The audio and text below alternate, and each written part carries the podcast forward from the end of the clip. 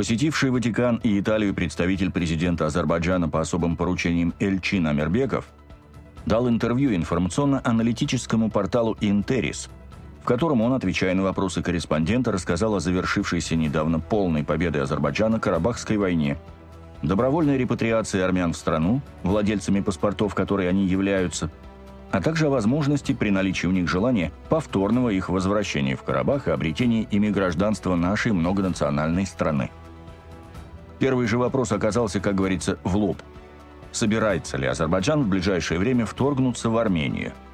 Действительно, в последнее время часто приходилось слышать, порой даже из уст авторитетных политиков, будто они располагают чуть ли не разведывательной информацией о том, что Баку уже собрался напасть на Армению.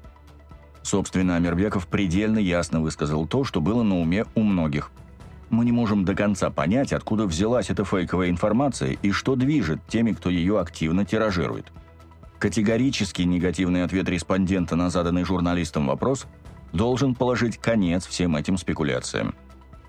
Амирбеков выразил предположение, что, возможно, все эти домыслы о мифических планах Баку напасть на Армению связаны с программой по созданию, а точнее восстановлению, транспортного сообщения между основной частью Азербайджана и Нахчеваном, получившей устойчивое название Зангизурский коридор. При этом мы понимаем и не скрываем понимание того, что Армению почему-то раздражает слово «коридор», и команда «Калибра» посвятила этой теме немало экспертных комментариев.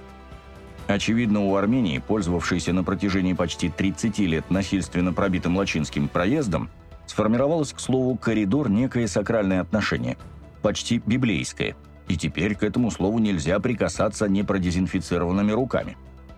Помня, как армяне бесконтрольно, почти как у себя дома проезжали по дороге, которую для себя назвали «коридором», они приходят почти в хичкоковский ужас от одной только мысли, что нечто подобное теперь может быть и на их собственной территории. Убедив себя, что коридором является только и только то, что имело место быть на Лачинской дороге, армянская сторона теперь шарахается от этого слова, как фифочка из высшего света от прокаженного перед трактиром – в действительности же, имеющиеся и функционирующие в разных частях мира международные транспортные коридоры сильно отличаются по своей правовой сути от того, что в течение 30 лет имело место в Лачинских горах. То, что мы в Азербайджане называем Зангизурским коридором, является не просто дорогой, соединяющей Азербайджан и Армению или государство региона, а может стать альтернативным маршрутом гораздо более прибыльного, в том числе и для Армении, среднего коридора, который соединит Азию с Европой в более широком смысле – по сути, это стратегический проект, который даст мощный толчок развитию мировой торговли. Но самое главное, если Армении не нравится слово «коридор», то можно использовать слова «дорога», «соединение», «проезд», «транзит», да что угодно.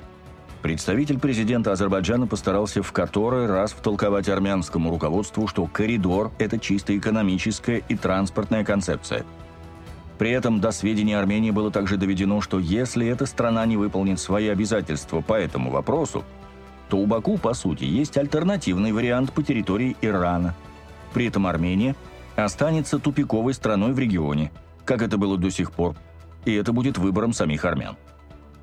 В любом случае у Азербайджана нет территориальных притязаний к Армении, и это, не имеющее под собой никаких оснований претензия, скорее всего, сознательно распространяется самими армянами – чтобы вызвать к себе жалость и заставить Запад подумать о бесплатных поставках в Армению вооружения, которое, впрочем, в любом случае ей, если что, не поможет. Мы не можем гадать, поняли ли в Ереване всю безвыходность своего положения. Фактически все эти три года армянские политики думали, что они могут шантажировать нас тем, что располагали, как им казалось, монополией на транзит в Нахичеван. Теперь вдруг выяснилось, что никакой монополии у Армении нет – и в Нахчеван можно ездить по южному берегу реки Араз. Зато зависимость самой Армении от располагающейся на территории Турции и Азербайджана железнодорожной инфраструктуры сохранилась. Свою-то проблему мы с помощью Ирана решили, а Армения свою – нет. Она по-прежнему в тупике. И вот тут уже возникает справедливый вопрос. А не поднять ли нам теперь планку – ведь то, что предлагала нам Армения в обмен на открытие границ с Турцией и Азербайджаном, мы получили от Ирана, причем с большим для него удовольствием.